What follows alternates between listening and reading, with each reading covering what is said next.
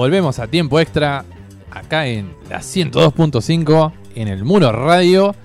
Y vamos a leer un par de mensajitos de los que tenemos. Acá nos mandan saludos desde la barría. Hoy ganamos por la selección argentina. Así que bueno, esperemos, esperemos que, Eh, vamos, se, vamos, que, que que- se que concrete. sea cierto. que se concrete. Y nada, queríamos además recordar de lo que publicamos en el Instagram. Estuvimos publicando de lo que fue el ascenso de Rayo Vallecano. Estuvimos eh, publicando unas palabras, así que vayan a ver la publicación de anoche. Eh, Lo Rayo- felicito por lo que escribió, me gustó mucho. eh, Rayo Vallecano, recordemos, un club que de barrio. de- un club bastante, mucho más humilde, mejor dicho, que, lo que es el Real Madrid o el Atlético de Madrid. Un club que tiene que pelearla muy de abajo y que ha estado muy ligado no solo a la clase obrera, sino también a, a momentos como lo que fue eh, acompañando, digamos, derechos, eh, incluso de la comunidad LGBT y otras, otros aspectos. Eh, han- ha estado en contra del racismo en un montón de... Se ha pronunciado en contra del racismo. Tiene una historia muy, muy particular, así que si quieren investigarlo, lo pueden investigar.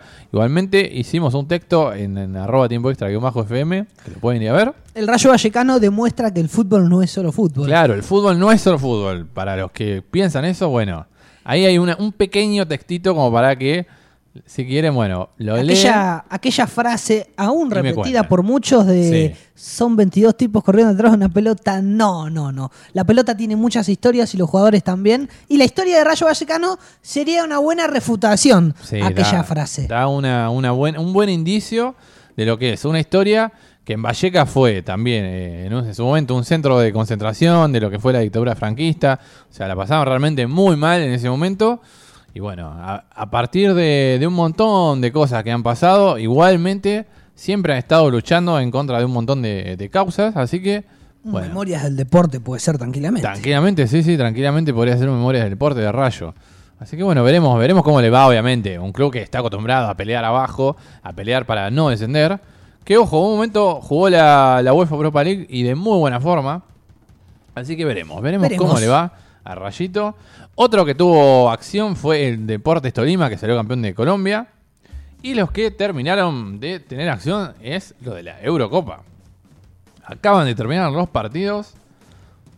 Rusia terminó perdiendo 4 a 1 con Upa. Dinamarca. Dinamarca se clasifica en lugar, eh, en el segundo lugar. Goles de Damsgaard, Pulsen, Christensen y Maile. Y Bélgica le ganó 2 a 0 en Finlandia. Y Finlandia quedó tercero. Ese último gol de Lukaku, el 2 a 0, lo termina complicando. Claro. Clasificó. Suiza ya se aseguró que no es de los peores dos terceros. Así que Suiza Así que Suiza está dentro. ya está dentro como tercero, pero Claro. ya está dentro. Todavía no sabe qué rival es porque obviamente no sabe si es primer tercero, tercer tercero. ya Con mucho cosa. alivio debe alzar las manos Eriksen. Claro, Gales contra Dinamarca, mire. Los octavos de final, Gales contra Dinamarca confirmado, Italia contra Austria, otro, otro octavo de final confirmado. Así que bueno, ya tenemos a Suiza adentro, a Dinamarca adentro, veremos Finlandia, Ucrania, estarán expectantes a lo que ocurre mañana. Claro. Veremos, veremos eh, cómo termina la historia. Y bueno, ahora sí, vamos a pasar, Vamos al inchequeable. vamos a pasar a- a- al inchequeable. Lo escucho, yo ya hablé demasiado en el bloque anterior. Bueno, vamos a. Primero, el, el inchequeable más corto que tenemos, que, que hemos producido en este caso, es una convocatoria. ¿Recuerdan que estuvimos con el 11 ideal de Yugoslavia, de lo que sería hoy Yugoslavia para el euro? Bueno, el 11 ideal, en este caso, va a ser una convocatoria para la Unión Soviética. Este inchequeable. A ver, Recordemos la Unión Soviética, Rusia, bueno, que, que ahora que veo justo quedó fuera ya Rusia, Ucrania que está expectante, que no sabe si va a clasificar o no, como mejor tercero, y otros países como Armenia, Georgia, Azerbaiyán, Kazajstán, Turkmenistán, Kirguistán, Uzbekistán, Tayikistán, Estonia, Lituania, Letonia. Como 14 países son de lo que era la Unión Soviética. Arqueros, bueno, está Lunin, el de Ucrania, de Real Madrid, y Hein, de Estonia, un país que no está acostumbrado para nada a, a tener buenas actuaciones en el fútbol, pero ojo, tiene un arquero interesante de 19 años que hoy en día está en las divisiones inferiores del Arsenal. Defensa, Sirkov, el histórico. Histórico, Sirkov. del Zenit, Mario Fernández del CSK, Neustater del Dinamo de Moscú, el ex Schalke 04, ojo, otro equipo que estuvo nombrado acá en tiempo extra. Eh, sí, 04. tuvo su momento, sí. En los inicios. Claro. Sinchenko del City, el ucraniano. Gran jugador, interesante. varios defensores interesantes. Hay obviamente muchos más, pero bueno, dentro de lo que es la Unión, lo que hubiese sido hoy en día 2021 la Unión Soviética, bueno, creo que esos son los que no podían faltar de una convocatoria. En el medio, Cheryshev, el que, que anduvo muy bien en Rusia 2018, que ho- hoy en día está en Valencia. Kovalenko, el ucraniano del Atalanta. Mire usted si el Atalanta no está bien. Marinovsky del Atalanta. Yarmolenko, el ucraniano de West Ham. Miran que hizo un golazo el otro día. Sí, sí, sí, sí. Muy buen jugador de West Ham. Miranchuk del Atalanta y Golovin, el ruso Golovin, claro. del Mónaco. Yo recuerdo eh, que hoy no, no se lo puede convocar porque están retirados, pero Gleb, el Belarus, que jugó en Arsenal y en Barcelona, podría haber estado en esta lista. Eh. Otro que podría haber estado también, Kaká Galatze, ojo, Georgiano. Otro también, que podría haber estado, pero bueno, en este caso ya están retirados. Eh, la delantera. Los convocados serían Mkhitaryan, el armenio, hoy en día en la Roma. Siuba, que hoy, Siuba. que hoy hizo un gol, un 9 palermiano del Zenit. Que me gustaría verlo alguna vez en otro, en, en una liga un poco mejor, pero bueno, no sé Más si andaría. competitiva, claro. Una Serie A me gustaría. sí, sí, Siuba. Usted Lo- lo es, banco es va. un ferviente militante del tuto atriqui. El- No, el, viejo no, esquema no. del calcio. No, pero creo que. Ha cambiado mucho el calcio en cuanto a lo que son las dinámicas sí, de juego, sí. ¿no? De Pero, pero creo que, que Siuba podría andar en el calcio. Y el que está en el calcio en el Genoa es el uzbeco, Shomurodov. Es obviamente la figura Usted est- estuvo estelar. practicando muy bien las pronunciaciones, por lo que veo. Bueno, algunos los he escuchado al menos. Y otro que podría ser convocado es el actual refuerzo de Boca, que estuvo en un inchequeable anterior. claro. Norberto Briasco. Valequian. Vamos a, a- Gran a decir el, el apellido materno. la así. historia está en Instagram, así que si se meten, Así la que si se meten está en arroba tiempo extra bajo FM. Así que bueno, esa sería la convocatoria, el ideal de la convocatoria de la Unión Soviética, lo que sería hoy en la Euro 2020. Interesante. Debo reconocer que el equipo anterior Era había otros mejor, nombres, ¿no? Sí, sí. Yo creo que este estaría como está Ucrania Yugoslavia. hoy. Claro, Yugoslavia era mucho mejor. Sí. Yo creo que este estaría como Ucrania, medio expectante, ahí tercero y como viendo si, puede, si puede clasificar como mejor tercero. Claro. Yo lo pondría así, al menos. Yo voy a seguir recordando a Diego, ya leímos la nota de Cherkis Galo, no me despegaré por lo menos en estas dos secciones de- del querido Maradona. Programa número 10 de tiempo extra. Programa número 10, hablamos del 10 Supremo. ¿La conoce, ¿Los conoce los 10 mandamientos de la iglesia maradoniana? A ver, eh, conozco la iglesia maradoniana, pero no los. Los mandamientos no, Los mandamientos. hablaremos de eso. Entré a la página oficial. Y dice así, la iglesia maradoniana reúne a los cientos de fanáticos de Maradona que hay en todas partes del mundo. Nuestra religión es el fútbol y como toda religión ha de tener un dios. La función de la iglesia es mantener vigente la pasión y la magia con la que nuestro dios jugó al fútbol, no olvidarlos, no olvidarnos de los milagros que realizó en las canchas ante la mirada de todos y del sentimiento que despierta en nosotros, los fanáticos, día a día. Todo se desarrolla dentro del marco futbolero, de la pasión que despierta el deporte más lindo y popular de la tierra, respetando las creencias religiosas a todas por igual y sin intención alguna de quitarles prestigio. Así como tiene un príncipe y un, rey, también tiene un dios. Ese dios es argentino y se llama Diego Armando Maradona. Maradona superó las barreras de las canchas y los estadios. Se instaló la vida de muchos de nosotros como una cultura, como algo normal. Hoy vemos su cara y su nombre en remeras, en paredes pintadas, afiches y todo tipo de objetos. Si vemos en algún partido realizar una jugada imposible de hacer, decimos que es un Maradona. Si vemos una camiseta de fútbol con el número 10, pensamos en él. Todas estas cosas y más hacen de Maradona un, una leyenda, un dios del fútbol. Vamos con los 10 mandamientos. A, A, ver, ver, a ver los 10. Me, me intrigan un poco. uno. La pelota no se mancha, Bien, como dijo Dios en su homenaje. bien. Diego tuvo errores que él mismo aceptó, tuvo una vida complicada, incierta por momentos, pero esa frase contiene un peso filosófico, futbolístico y, y muchas otras cosas, eh, como la pelota no se mancha, y creo que es un buen primer mandamiento, ¿no? Sí, sí, totalmente. Amar al fútbol por sobre todas las cosas. Ese me lo acuerdo de, de ver el video en, en YouTube, sí, que lo, lo dijeron. ahí. Ese es el segundo. Sí. Tres, declarar tu amor incondicional por Diego y por el buen fútbol. Hay una frase de Daniel Alcucci que ha sabido repetirla después de la muerte de Diego, integrante de 90 minutos, el programa del pollo por ESPN, que me parece muy certera. No sirve quedarnos con el Diego que nos conviene.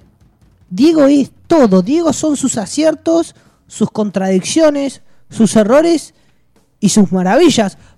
Porque así un poco es la Argentina. Sí. Así fue Diego y así merece ser recordado.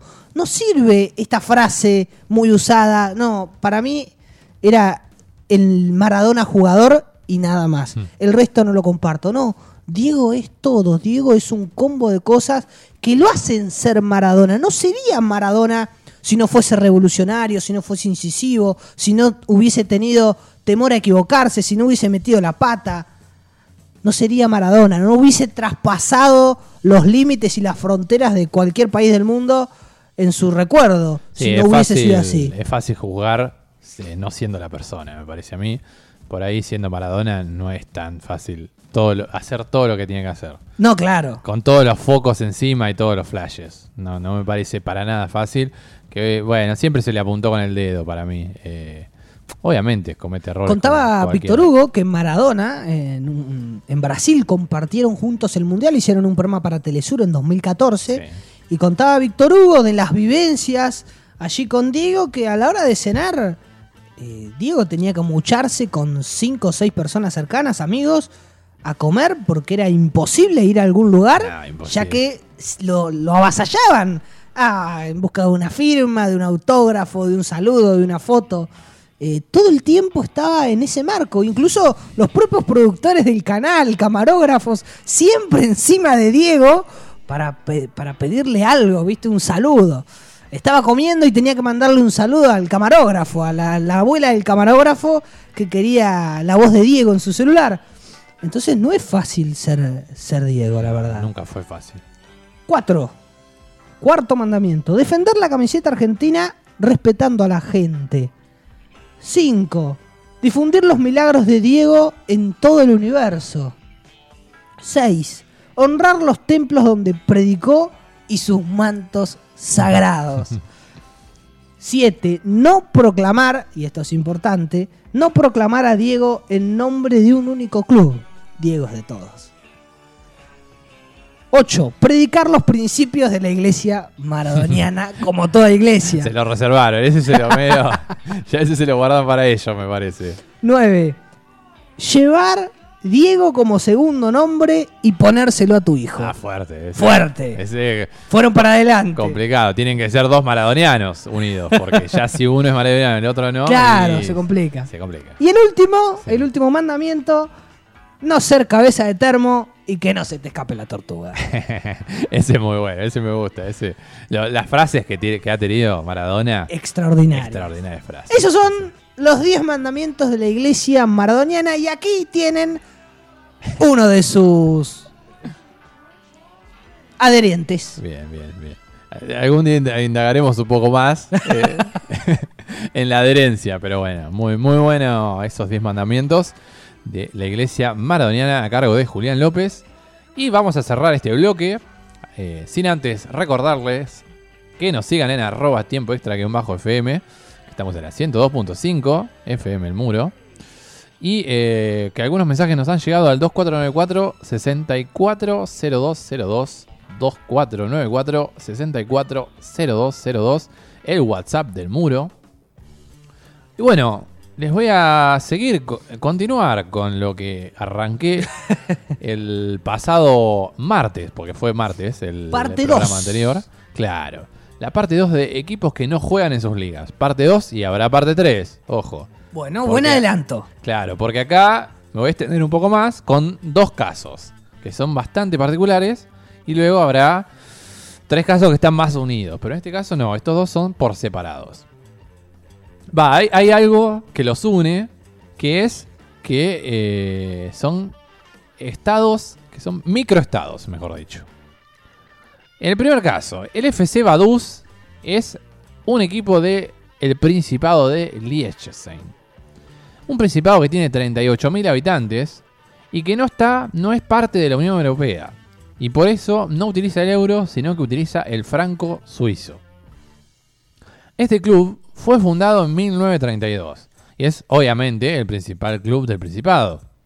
Principal Principado, valga la redundancia. Es el más laureado de aquel Principado con 47 títulos. Incluso 14 los logró de manera consecutiva. El club más hegemónico de una copa local en todo el mundo. En todo el mundo, con estos 47. No existe eh, una liga, en el caso de Liechtenstein. Hubo liga en su momento, pero duró 4 o 5 años y dijeron, no, bueno, vamos a hacer copa, formato copa, nada más. Como ocurrió en uno de los casos anteriores, que era Copa de Gales, Claro. que recuerden que estuvimos hablando del Mónaco, de San Marino Calcio, de Swansea, Cardiff. Bueno, la Copa de Gales, que justamente competían el Swansea, el Cardiff y el Brexham de Gales, era como, como en la Copa de Liechtenstein. No había liga, sino que había Copa. Bueno, en Liechtenstein también ocurre lo mismo. Hay una Copa, no hay una liga. No es como nosotros que tenemos la Copa Argentina y la Liga Argentina, no. Ellos tienen solo una Copa.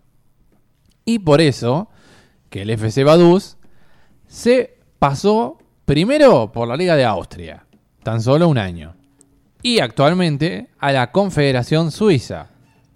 Justamente usan la moneda, el franco suizo, así que tiene algo que ver.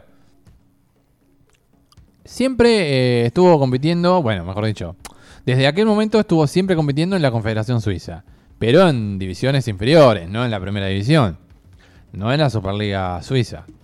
En el 96-97, gracias a, la Copa de Liechtenstein, tuvo su primer éxito, que fue llegar a una fase previa de la UEFA, de la antigua Copa UEFA, que hoy en día es la UEFA Europa League, después de eliminar al campeón de Letonia.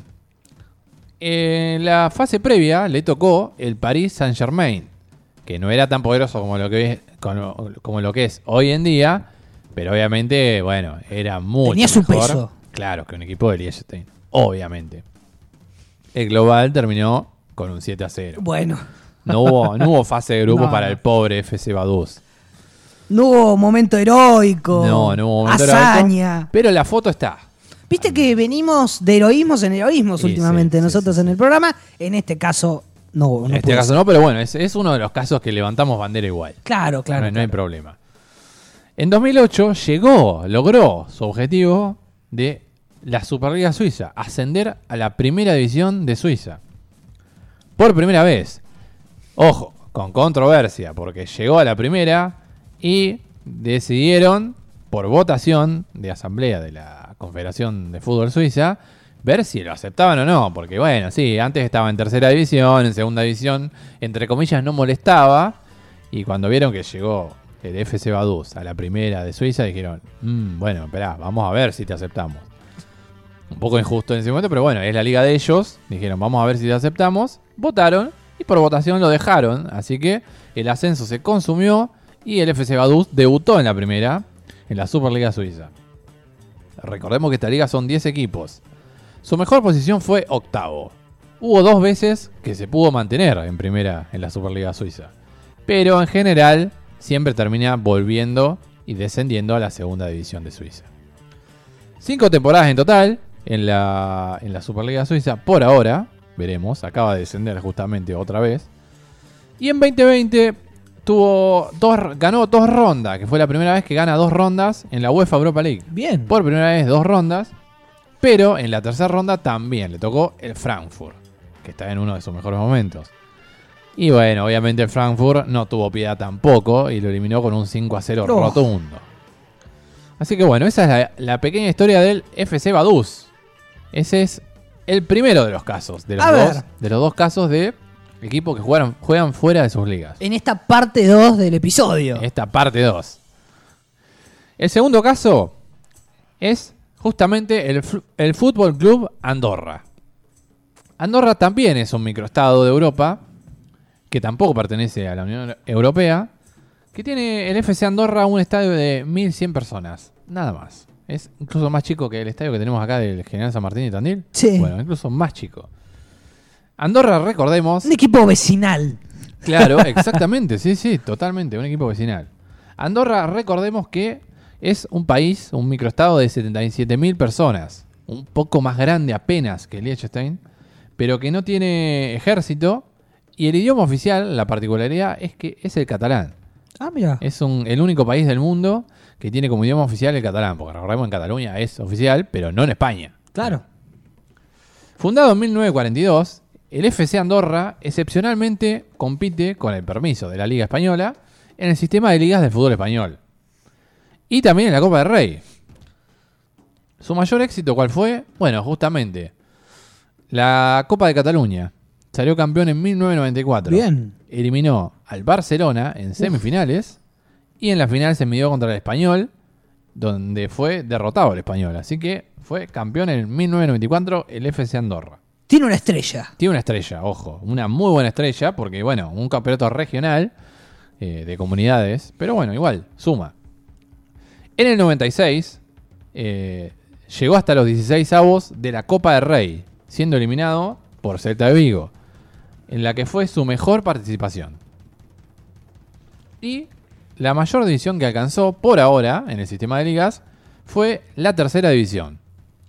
En este momento eh, también se vuelve a encontrar en la tercera división. Pero bueno, en tercera división, por ahora 17 temporadas, y en este momento, como repetimos, está ese- en esa división, en lo que fue la segunda división B hasta hace muy poco, y ahora se llama Primera División RF. Desde sus recientes ascensos, tras la compra de Gerard Piqué, el defensor de Barcelona en 2018 decidió invertir su capital y comprar el FC Andorra, que estaba en quinta división en ese momento, y fue ascendiendo de a poco.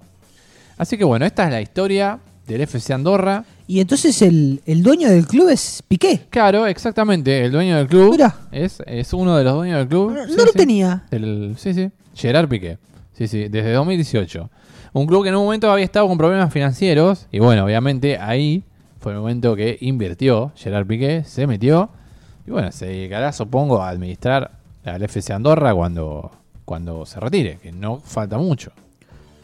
Pausa. Así que bueno, nos vamos a una pausita y, Y, después volvemos. nos despedimos Y después nos prácticamente. despedimos. Así que Sí, sí, sí. es una previa al adiós. Una previa.